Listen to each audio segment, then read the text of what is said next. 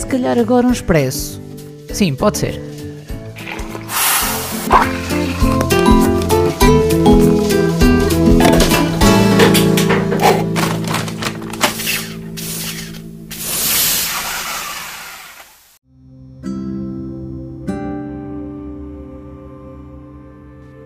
Olá pessoal, tudo bem?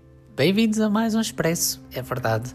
Hoje eu só queria partilhar convosco algumas das coisas que eu tenho aprendido na minha leitura devocional, assim de forma mais informal. Um, eu às vezes fixo algumas palavras ou algumas passagens um, e gostaria de partilhar convosco. E hoje podemos ir até Lucas, sem perder mais tempo. Sabem, há aquela urgência de partilhar muitas vezes e então é mesmo pegar no equipamento de áudio, naquilo que está mais à mão e partilhar convosco. Daí os expressos, que são aqueles momentos sempre mais informais, que, que são um bocadinho mais urgentes na minha forma de ver as coisas. Então, uh, Lucas, no capítulo, deixem-me ver, no capítulo 3, a começar no versículo 7. Estamos na passagem em que João Batista já está no seu ministério, já está a pregar o arrependimento dos pecados batismo, já estão a ser, as pessoas já estão a ser batizadas por ele. E eu queria observar do versículo 7 até o versículo 18 um, algumas coisas que eu achei curiosas e queria partilhar convosco, como é que costuma a gente fazer. Então, João dizia às multidões que saíam para serem batizadas por ele. Reparem no discurso de João. Raça de víboras, quem deu a vocês a ideia de fugir da ira que se aproxima? Deem frutos que mostrem o arrependimento e não comecem a dizer a si mesmos: Abraão é o nosso pai. Pois eu digo que destas pedras Deus pode fazer surgir filhos a Abraão. O machado já está posto à raiz das árvores e toda árvore que não der bom fruto será cortada e lançada no fogo. Então, o que João logo aqui está a exortar as pessoas é para o facto de abandonem a vossa crença, a vossa certeza uh, de que vocês estão salvos ou que vocês estão seguros simplesmente porque têm essa influência e esse património histórico na vossa vida. E podemos transpor aos dias de hoje. Cuidado, nós não vamos apenas deixar que a nossa salvação dependa dos nossos pais serem crentes, da nossa família ir à igreja, nós termos crescido na igreja. Não podemos permitir que exista essa cultura de cristianismo e que ela defina o nosso estado espiritual.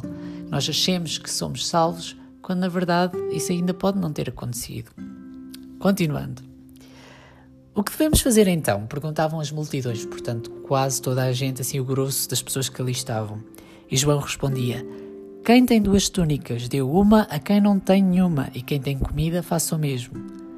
Ou seja, partilhem, sejam, sejam generosos, mostrem, no fundo o que ele está a dizer é mostrem pelas vossas ações o fruto de, do que vocês creem e do Deus em que vocês creem, porque isto são características do nosso Deus. A generosidade.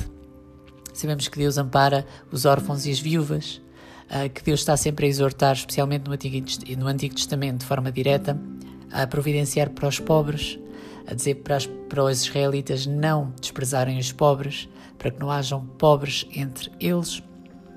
Depois os publicanos também vieram para serem batizados e eles perguntaram: Mestre, o que é que devemos fazer? Portanto, aqui já há um grupo diferente.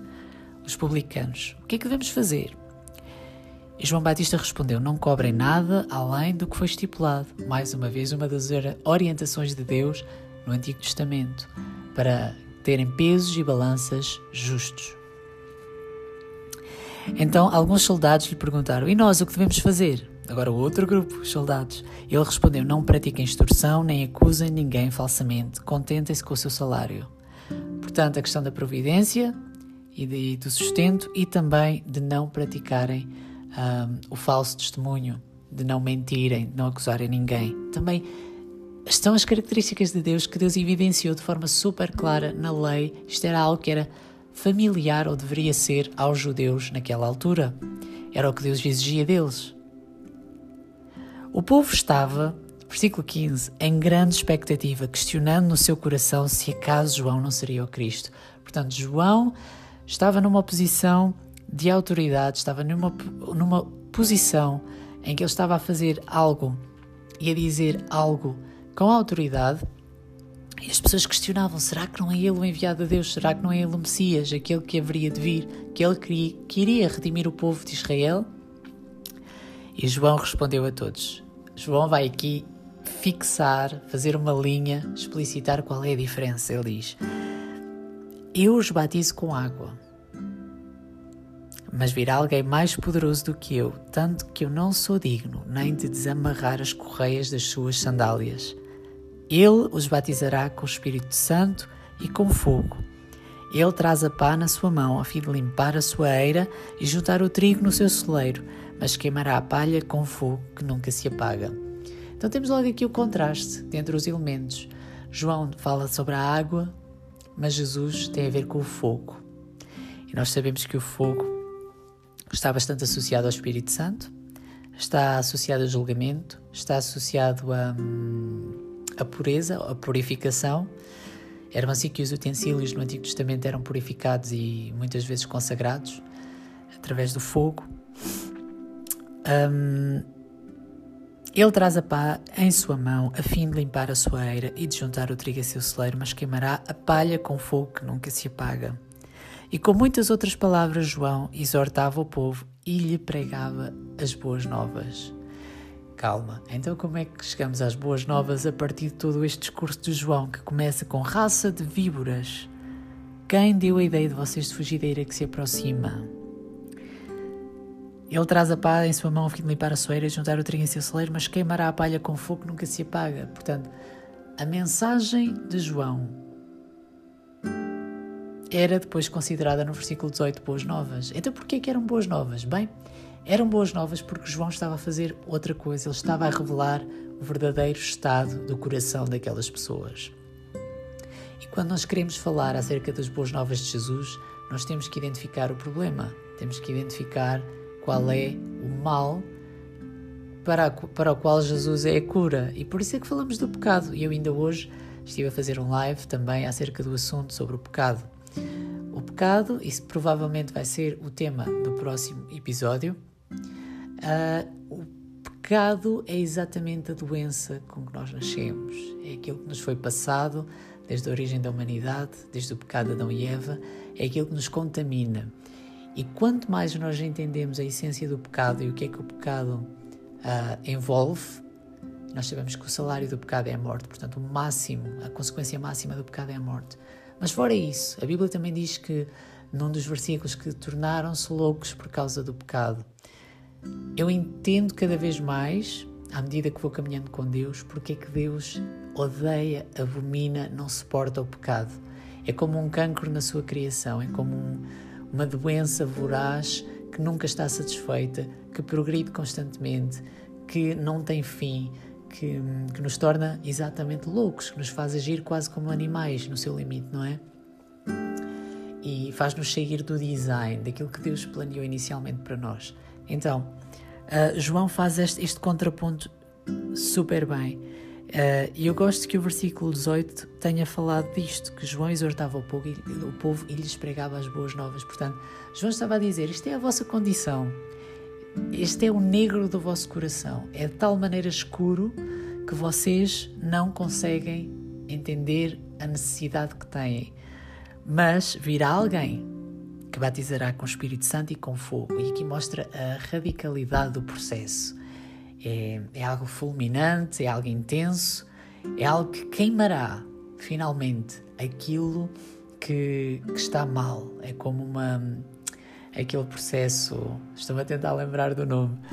Um, aquele processo em que nós queimamos, uh, não sei se é as feridas, que é preciso queimar para elas sararem para fecharem. Não sei se estão a ver esse tipo de processo, mas é basicamente isso. O processo tem que ser, a solução tem que ser radical para um problema que é nefasto e que teima em não sair de nós, porque não sai a não ser através da purificação dos nossos pecados por Jesus Cristo.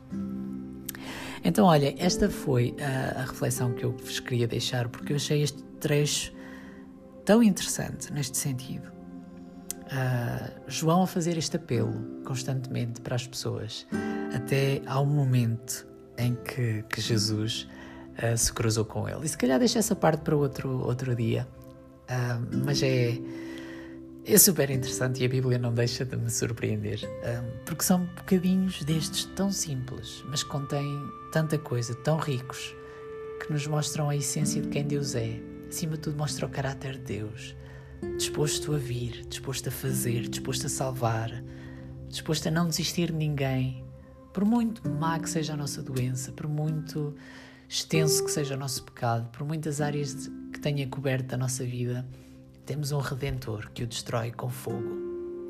Deus é fogo consumidor, diz no Antigo Testamento. Então nós temos essa garantia de que o nosso Deus um, nos purifica todo o pecado dessa maneira. E não só, pois nos batiza com o Espírito Santo, permitindo-nos contribuir para a construção do seu reino, que é fantástico. Do, do, das reflexões bíblicas, era isto que eu vos queria deixar hoje. Mas uh, acerca de do restante, eu queria vos dizer a verdade, tenho falhado um bocadinho com as cenas do café contigo, que já foi anunciado há imenso tempo, e não são bem os lives que eu tenho feito. Também já há algum tempo não faço, é verdade. Mas tem a ver com um bocadinho de disponibilidade agora, basicamente. Por isso, assim que for possível, eu volto a fazer e, e a começar a, a arrancar com o café contigo. Acho que é a altura ideal também para isso. Enfim, espero que fiquem todos bem. Uh, já sabem, cuidem-se. Um, estou a orar por vocês. Orem por mim também, para que eu tenha força e energia para fazer o que me compete fazer. E uh, já sabem, beijinhos, abraços e cuidem-se. Bye!